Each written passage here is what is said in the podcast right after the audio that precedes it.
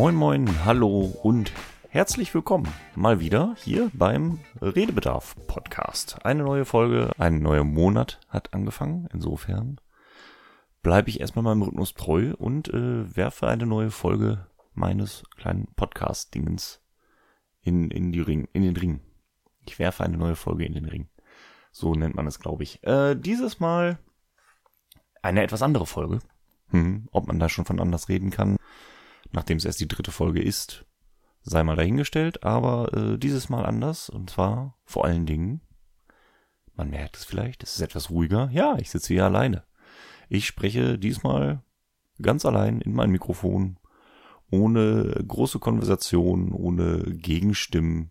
Es wird also ein kleiner Monolog. Ja, mal schauen, wie das so wird. Auch ein kleines Experiment für mich. Ich prophezeie schon einmal, dass die Folge etwas kürzer wird als die letzten zwei. Ich glaube nicht, dass ich zwei Stunden lang in dieses Mikrofon alleine hier reden werde. Ich glaube, da werde ich wahnsinnig.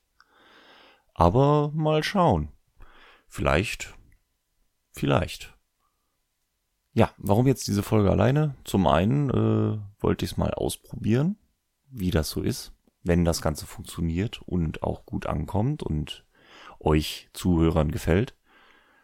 Dann kann ich das vor allem auch häufiger machen, was das Ganze etwas logistisch einfacher machen würde. Äh, denn das ist eigentlich auch der zweite Grund.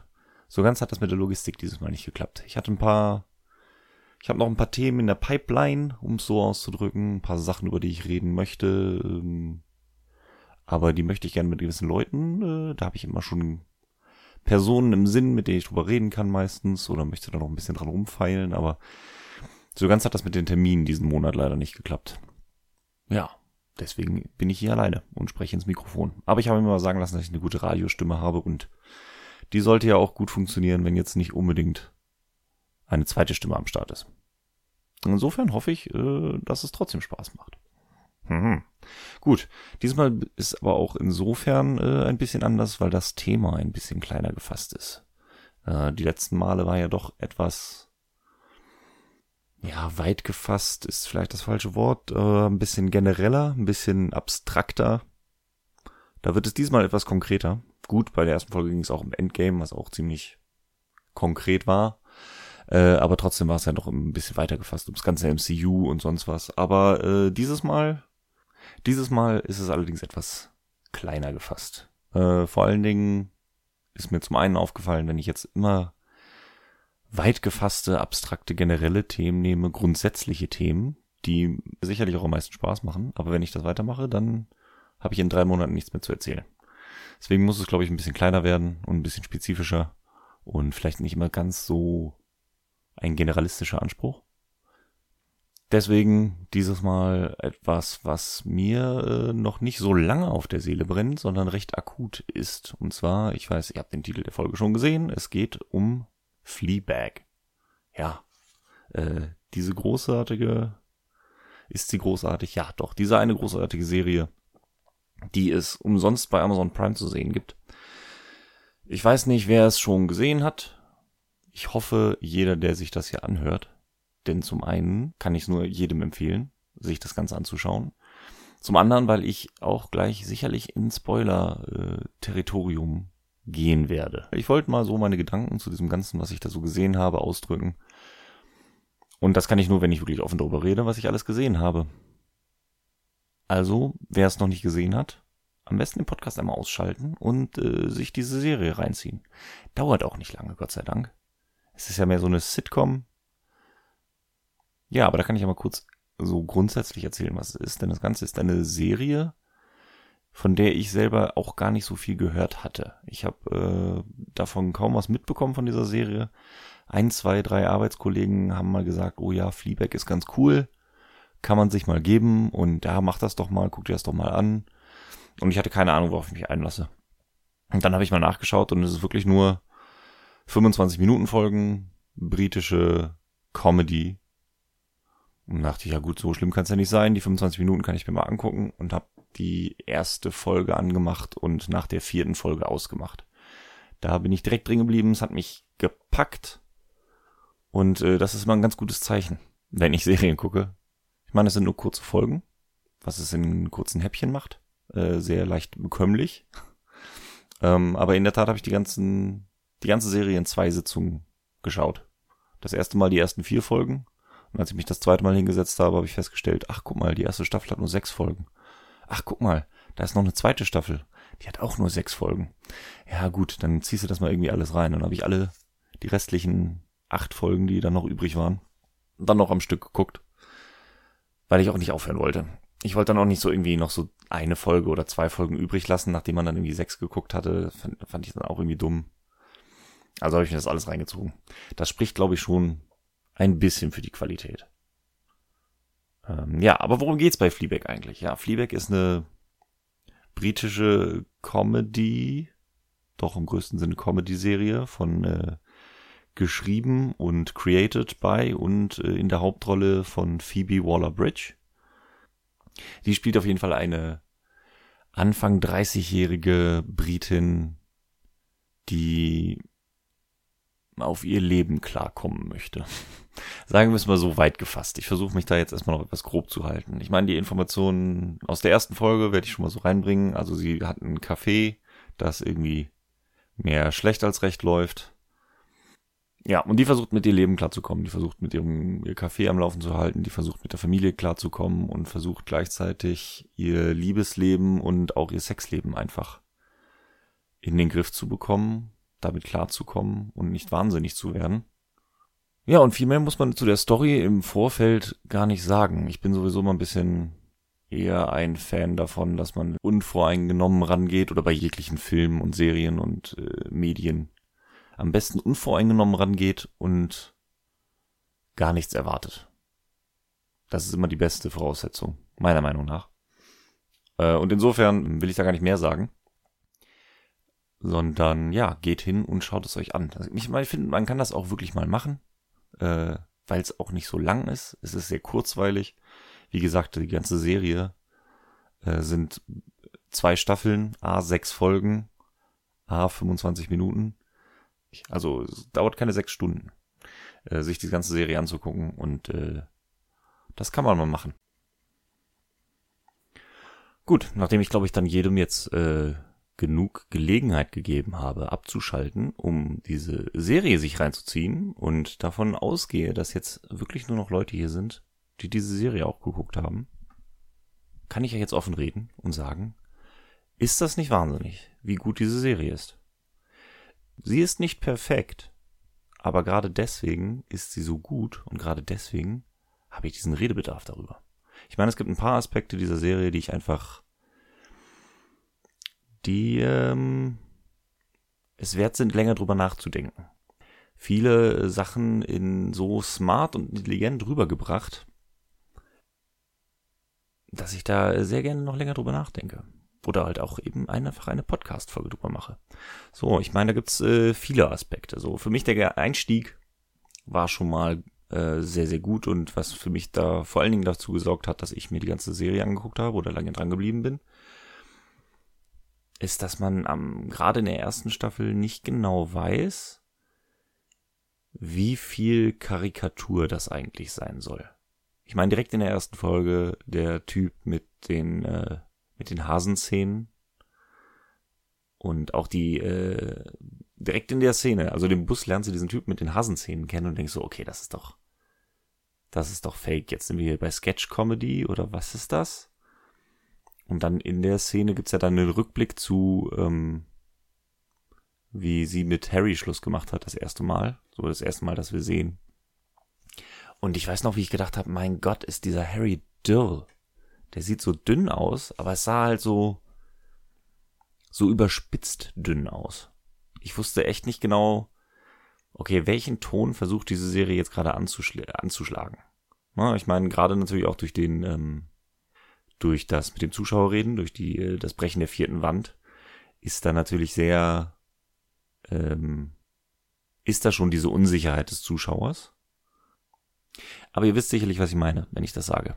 Alle Figuren wirken überzeichnet. Alles wirkt so ein bisschen wie eine Karikatur, aber gleichzeitig sind es ernstzunehmende Charaktere, tiefgehende Charaktere. Nichts irgendwie Flaches, sondern irgendwie, ja, da sind Karikatur überzeichnete und über überstilisierte Jokes ohne Ende.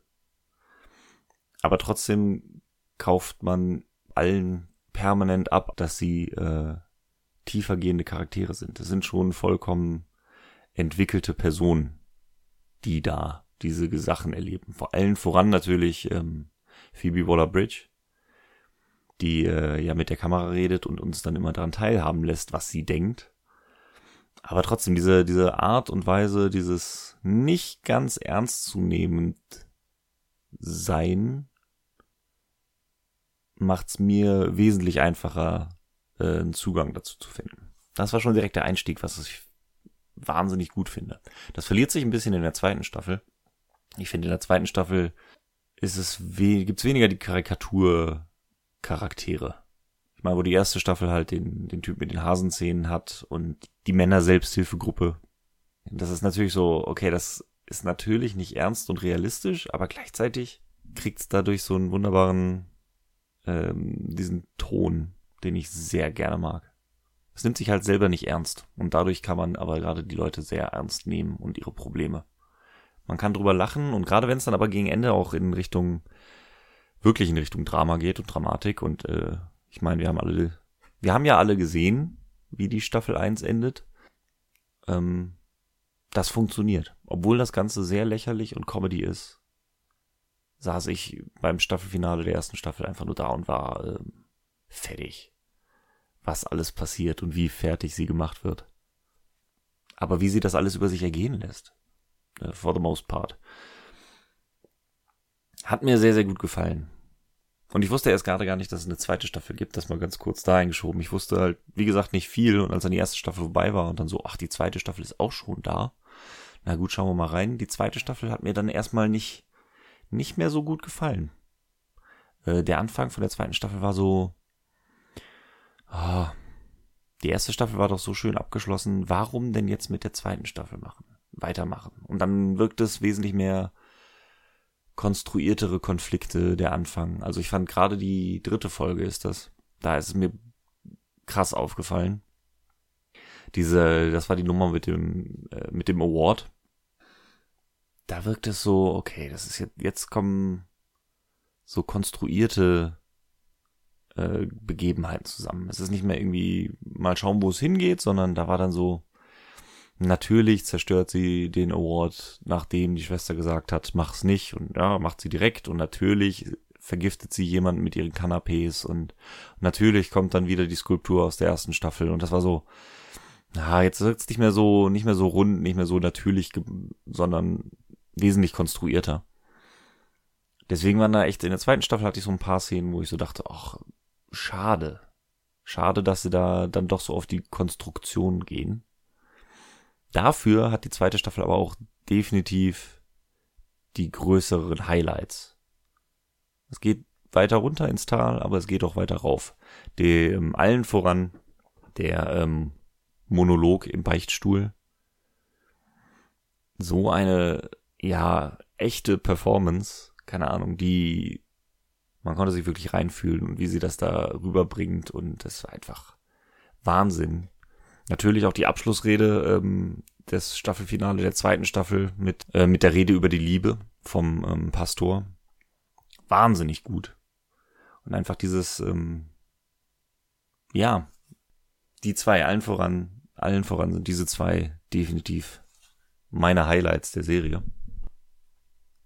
Wobei ich sagen muss, in der ersten Staffel auch ähm, überraschend für mich, war die, äh, wie gut die ähm, kleine Ansprache des äh, Bankangestellten funktioniert hat. Als sie, als die beiden die äh, Schweigetherapie machen und sie sich dann draußen mit ihm trifft und er sagt, er möchte sich entschuldigen und er möchte zu seiner Frau und dieses Bild, wo er erzählt, er möchte gerne die Spülmaschine ausräumen, die sauberen Tassen ins Regal stellen und seine Frau am nächsten Tag dabei beobachten, wie sie aus diesen Tassen trinkt das war so schön. Ja, ich weiß auch nicht, wie ich es besser sagen soll, aber das hat mich, äh, hat mich gepackt. Das wirkte nicht konstruiert und überbordend Liebe, aber so ein kleines, im kleinen Sinnbild so viel ausgedrückt. Herrlich. Das habe ich lange nicht mehr gesehen. Und äh, gut, ich habe auch lange keine Serie mehr geguckt, aber das hat diese Serie wirklich wunderbar verstanden. Oder Phoebe Waller-Bridge wirklich, die hat ja alles geschrieben. Sehr gut rübergebracht. Toll. Also allein die Emotionalität, die da drin war, die hätte eigentlich schon gereicht, dass ich sage, diese Serie kann man sich angucken. Aber allein schon, weil da, was da an Emotionen rüberkam und wie romantisch und was das für eine Ode an die Romantik ist auch.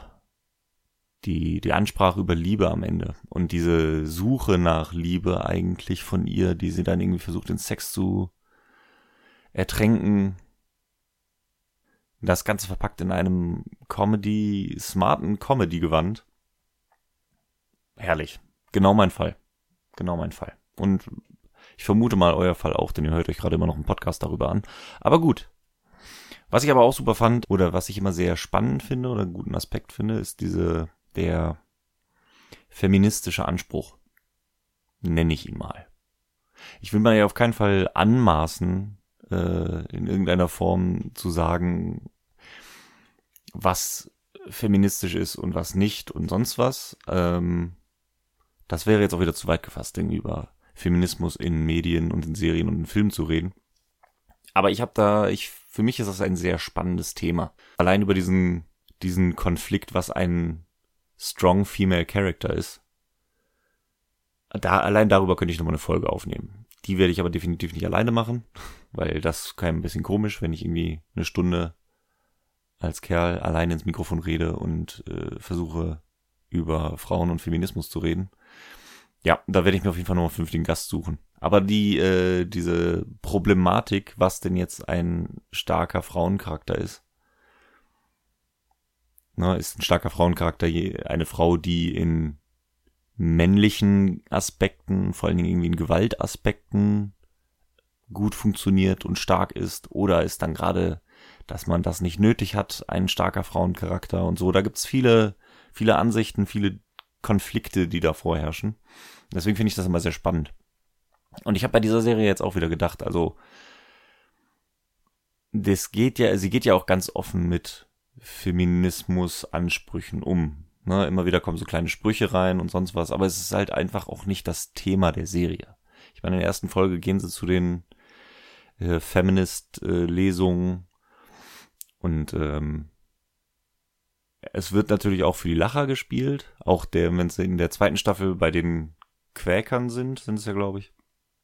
Wo sie dann einfach den Satz bringt, dass sie äh, Angst hat, dass sie nicht so ein guter Feminist wäre, wenn sie größere Brüste hätte. Ja, ich finde das, äh, ich finde das sehr spannend. Ich finde es sehr gut äh, behandelt, das Thema. Ich würde jetzt nicht so weit gehen, dass es eine feministische Serie ist, aber irgendwie habe ich schon das Gefühl, dass es starke und realistische Frauencharaktere in dieser Serie gibt.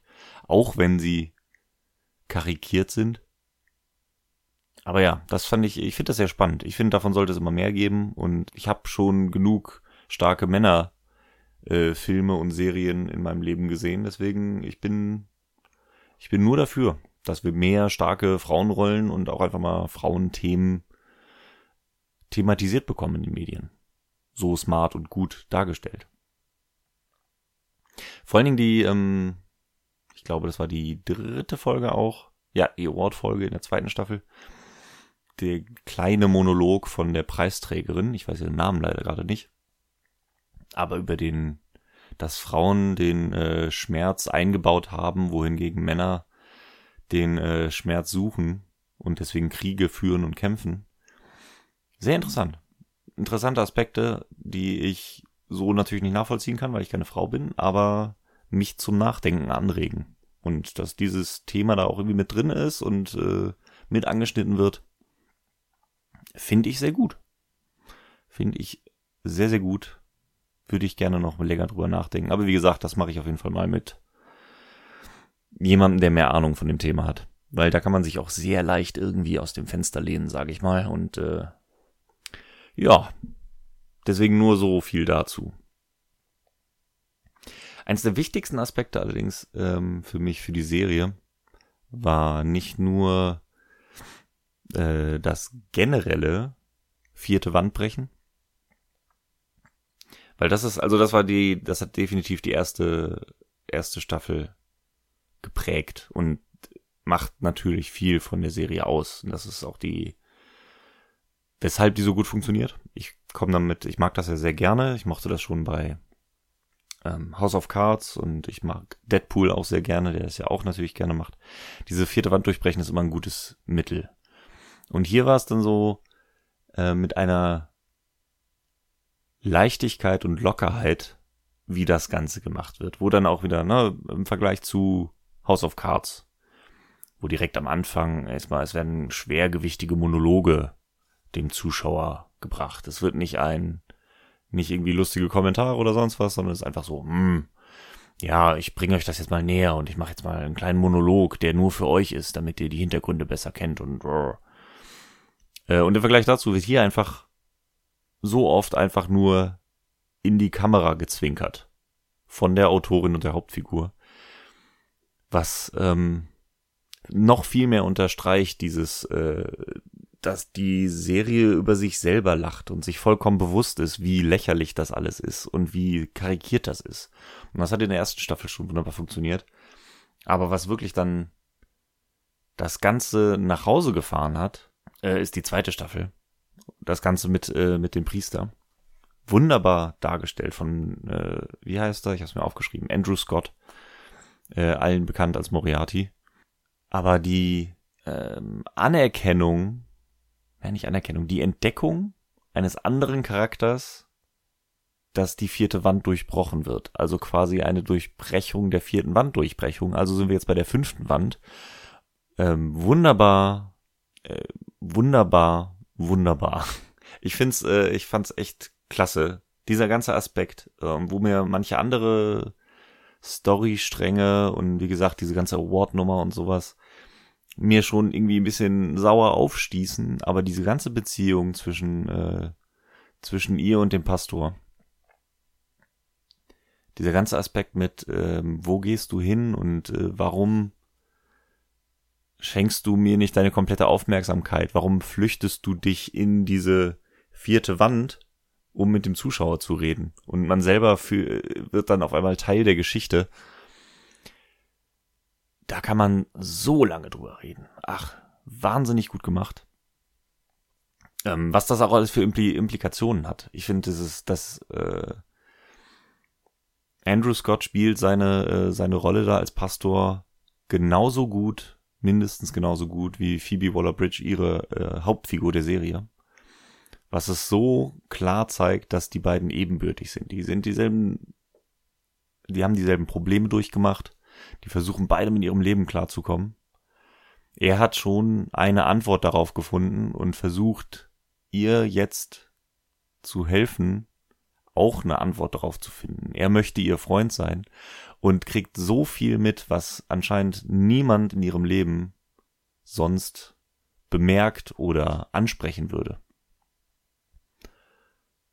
Dieses, ähm, er scheint der eine, der eine die einzige Person zu sein, äh, die sie versteht, die nachvollziehen kann. Und sie bekommt daraufhin auch Angst, dass er das, ähm, ne, darauf blockt sie ja auch mal ab, darüber streiten sie sich, weil das auch natürlich äh, sie sehr verunsichert, dass sie als das gesehen wird, äh, wer sie ist.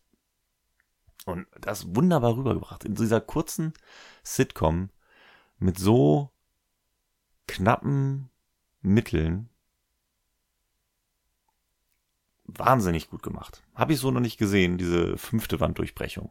Gleichzeitig fand ich aber auch, das habe ich noch irgendwo, ähm, ich habe mal ein bisschen nachgelesen, ein paar Kritiken durchgelesen, fand ich aber auch, ist ein super Kommentar zu ähm,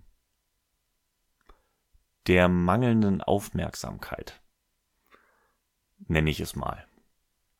Und das ist gleichzeitig dadurch nicht nur ein, es ist nicht nur ein Kommentar zu ihr und ihrem Charakter und wie das Ganze, wie sie mit Personen umgeht, wie sie mit dem Leben umgeht, dieses alles nicht ernst nehmen, sondern mit einem unsichtbaren Dritten äh, zusammen sich über alles lustig machen und sich Sachen und Szenen entziehen. Man sieht das schon, äh, wo man das auch sehr gut gesehen hat, ist im Staffelfinale der ersten Staffel, wo denn der große Twist kommt, äh, dass sie ähm, ja mit dem Freund von Bu geschlafen hat und da das Ganze äh, mit ausgelöst hat. Da sieht man auch schon, wie sie sich umdreht und versucht zu fliehen und sieht, dass dann der Zuschauer da ist und dann nicht selber weiß, wohin. Ähm, dass selbst so diese, ihre Flucht vor dem Ganzen sie dann einholt. Dass die dritte Partei, mit der sie sich eigentlich unter einer Decke ist, wo sie versteht, vor der verstecken will. Da wird so viel mitgespielt, wie der Zuschauer mit in diese Sendung einbezogen wird. Großartig gemacht. Großartig gemacht einfach. Ja, was ich da gerade vorhin noch sagen wollte, diese, diese Aufmerksamkeitsproblematik, äh, was auch so ein bisschen Kommentar, ich weiß nicht, ob das zu weit gegriffen ist, zu hoch gegriffen ist, aber das mal auf die Gesellschaft übertragen, wie der Trend immer mehr dahin geht, dass man nicht mehr aufmerksam ist, dass man permanent mit den Gedanken woanders ist, dass man alles irgendwie direkt nicht mehr für voll nimmt, man ist nicht mehr im Moment, man macht sich schon direkt im Kopf darüber lustig und denkt schon darüber nach, wie man darüber Witze machen kann. Man haut noch mal schnell eine SMS raus oder schaut noch mal schnell irgendwie aufs Handy und so diese diese Schnelllebigkeit und nicht mehr im Moment bleiben. Das ist sicherlich eins der Probleme, die sie so hat die viele heutzutage haben und das, was dieser Serie dann so eine Aktualität halt gibt und moderne Sachen anspricht, dass es halt so wirklich sich anfühlt wie eine Serie aus der Jetztzeit. Und gerade da merkt man dann, dass derjenige, der es schon durchgemacht hat, der Pastor, der das auch erkennt, versucht, sie dahin zu bringen, doch im Moment zu sein, nicht wegzugehen, sich damit auseinanderzusetzen, was gerade passiert. Wo ich auch sagen kann, für mich persönlich war das auch, habe ich auch mal vor ein paar Jahren durchgemacht. Ist immer noch nicht hundertprozentig durch, aber das ist so eine Sache. Das ist schwierig, sich im Moment äh, zu finden. Nicht zu viel, zu weit zu denken, sondern einfach mal so ein bisschen sich damit auseinanderzusetzen, was gerade vor einem passiert, anstatt darüber nachzudenken, wie man Witze drüber machen kann. Super spannendes Thema. Gerade dadurch wahrscheinlich auch, weil ich da sehr relaten konnte. Eine der wichtigsten Aspekte der Serie, die mich echt eiskalt erwischt haben. Richtig gut gemacht. Richtig gut. Ich weiß nicht, ob ich schon gesagt habe. Am Anfang habe ich das, glaube ich, mal gesagt. Ähm, aber für mich ist das nicht die perfekte Serie. Ne? Also deswegen dieses, äh, ich habe mich so schwer getan, das auszudrücken. Es war jetzt nicht so ein rundum perfektes Paket, sondern es hat halt, die Serie hat auch seine Ecken und Kanten. Wie gesagt, es gibt so ein paar, paar Szenen, die nicht so ganz funktionieren und hier und da, wie gesagt, wirkt es dann doch sehr konstruiert in der zweiten Staffel. Ich fand dann auch die, äh, die unmittelbar an die, äh, an den Monolog im Beichtstuhl anschließende Szene, dass äh, Neil fand ich so ein bisschen übertrieben. Also es so, hat so seine, seine, seine Ausschreitungen. Aber gerade dadurch wirkt die Serie wesentlich echter und nicht so poliert. Gerade dadurch funktioniert so für mich wesentlich besser. Und wodurch sie auch wunderbar funktioniert, was ich sehr angenehm finde, ist, dass sie halt auch einfach jetzt schon vorbei ist. Es hat einen so schönen Abschluss gefunden. Einen, der auch vollkommen befriedigt, ohne einen Schlusspunkt zu geben. Die Serie endet einfach nicht mit dem Happy End, mit die große Liebe und jetzt sind wir für immer glücklich und Happy End, sondern schon eher mit einem offeneren Ende, was ich persönlich ja immer ein bisschen schöner, realistischer, echter finde, ähm, was für mich immer wesentlich mehr Emotionen rüberbringen kann. Ähm, aber es zeigt halt einfach, wie sie gelernt hat. Und wie sie dann auch einfach den Zuschauer zurücklässt am Ende. Sie winkt nochmal in die Kamera und sagt, nee, bleib mal hier, ich muss mich jetzt einfach um mich selber kümmern. Ähm, ich kann das nicht oder ich will das nicht mehr. Nach diesem herzzerreißenden Gespräch mit dem Pastor, der sich einfach von ihr verabschiedet, weil er merkt, dass das wahrscheinlich merkt, dass sie sich auch einfach zu ähnlich sind.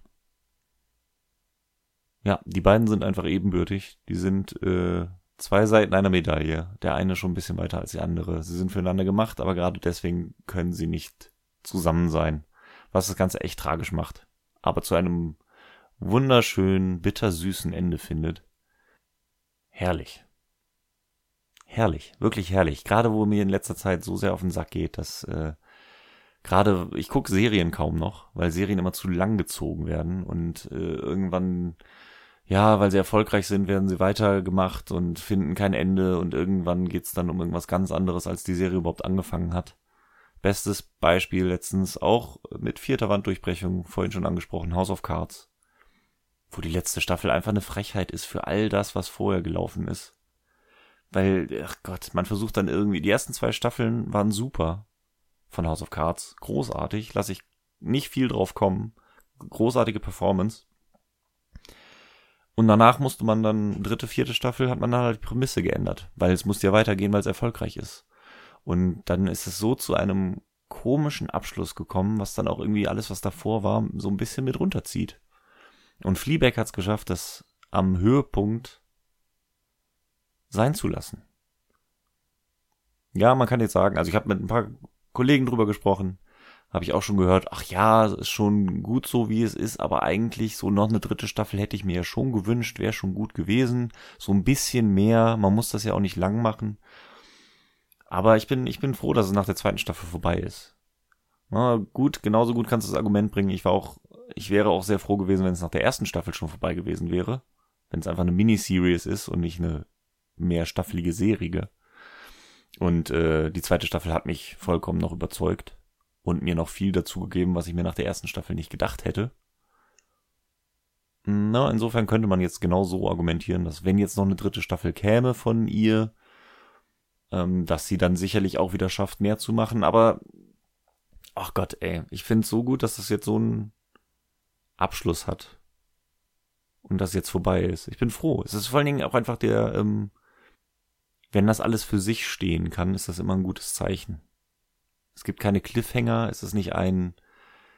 Auch deswegen war House of Cards die zweite Staffel so toll, weil die dann endet mit einem Schlusspunkt. Es ist kein Happy End, aber es ist, die Arc ist vollendet, die Story ist abgeschlossen, fertig. Als dann die dritte Staffel anfing, müssen sie halt was Neues aufbauen. Wenn jetzt eine dritte Staffel Fleabag käme, müssen sie was Neues aufbauen. Aber die ersten zwei Staffeln stehen halt wunderbar für sich geschlossen, brauchen nicht mehr. Und als das, was sie sind, sind sie wunderbar.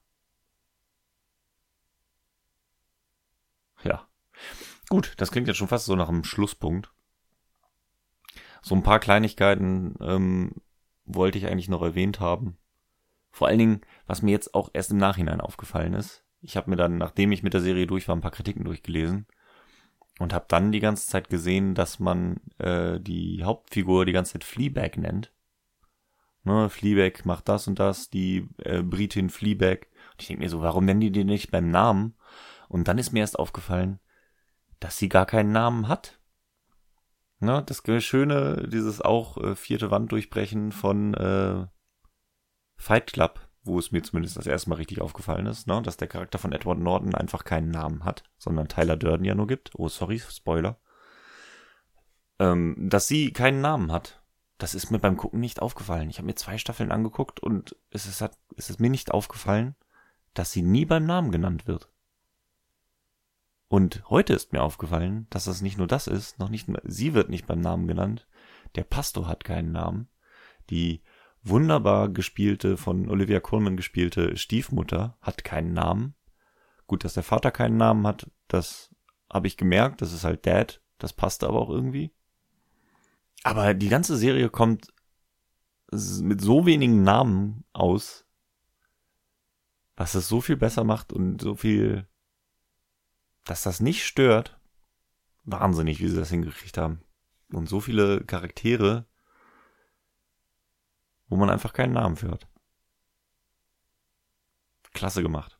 Ja, und äh, richtig, Olivia Colman nochmal, die Stiefmutter. Wie suffisant, nicht nur wie gut sie das geschrieben ist und wie wie passiv-aggressiv bitte Aussagen sein können, sondern was da in der Performance drinsteckt, in ihrem Lächeln und wie sie das rüberbringt. Diese Frau ist äh, wahnsinnig gut. Auch wahnsinnig, einfach toll, äh, sympathisch und wie sehr ich sie nicht leiden kann. Gott, hat sie mich aufgeregt, diese Stiefmutter. Wahnsinnig schwierig. Aber gerade deswegen eine wahnsinnig gute Performance. Ich muss auch sagen, was mir aufgefallen ist irgendwann mal, die besten Serien sind für mich die Serien, wo ich eigentlich keine der Figuren leiden kann. Wo ich eigentlich alle irgendwie nervig finde oder alle irgendwas haben, aber trotzdem ähm, ja, ich mitfühlen kann. Ich finde alle, letztendlich alle Figuren, alle Charaktere aus Fleabag sind auf ihre Art schrecklich. Natürlich sind sie Karikaturen und überzeichnet und wollen das ja auch sein. Aber Gottes Willen, das sind alles Arschlöcher. Neurotische Arschlöcher. Und trotzdem finde ich sie spannend und echt und irgendwie der Unterschied zwischen likable und lovable. Man hat das Gefühl, man kennt sie. Weil man nicht nur die positiven Seiten sieht, sondern halt auch einfach äh, die negativen Seiten. Es sind voll ausgearbeitete Charaktere. Ich habe mir jetzt gestern mal die komplette Staffel, ähm, wie heißt es, Crashing reingezogen. Ich habe mal nachgeschaut, was äh, Phoebe Waller-Bridge sonst noch so gemacht hat und die arbeitet gerade an Killing Eve, wofür sie auch wohl Preise nominiert hat. Das wird ich mir wahrscheinlich als nächstes mal reinschauen. Ähm, aber direkt vor Fleabag hat sie Crushing gemacht, was auch eine Sitcom ist, auch sechs Folgen, auch in London. Das hat mir aber nicht so gut gefallen. Gerade da im Vergleich zu Fleabag kackt das echt total ab. Da hast du halt ähm, ungefähr dieselbe Anzahl Charaktere, aber ich glaube, sie wollten bei allen irgendwie versuchen, dass sie halt likable sind. Wodurch die echt irgendwie alle sehr flach sind. Keine Ahnung da sind es irgendwie, man soll die Figuren mögen in Crushing, äh, Crashing? Crashing. Man soll die Figuren mögen in Crashing, aber nee, ich konnte die alle nicht leiden. Ich habe mir trotzdem eine ganze Staffel reingezogen. Ich meine, es war ein entspannter Tag und ein Katertag auf der Couch. Da konnte man sich die drei Stunden mal eben äh, gönnen und die sechs Folgen gucken. Insofern, ich bin nicht böse drum, es geguckt zu haben. Aber kann ich so nicht empfehlen. Da bin ich wesentlich gespannter. Die gute Frau äh, Waller-Bridge schreibt wohl gerade mit am neuen Bond, der nächstes Jahr kommen soll, Bond 25. Äh, da bin ich mal gespannt. Und so ein paar Kleinigkeiten hat sie ja noch gemacht. Sie hat bis jetzt noch nicht viel gemacht, aber ich werde sie auf jeden Fall weiter im Auge behalten. Sie hat zum Beispiel für den Han Solo-Film den Druiden eingesprochen.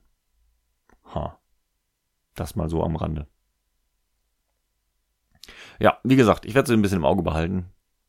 Sie scheint als Autorin ja echt was auf dem Kasten zu haben.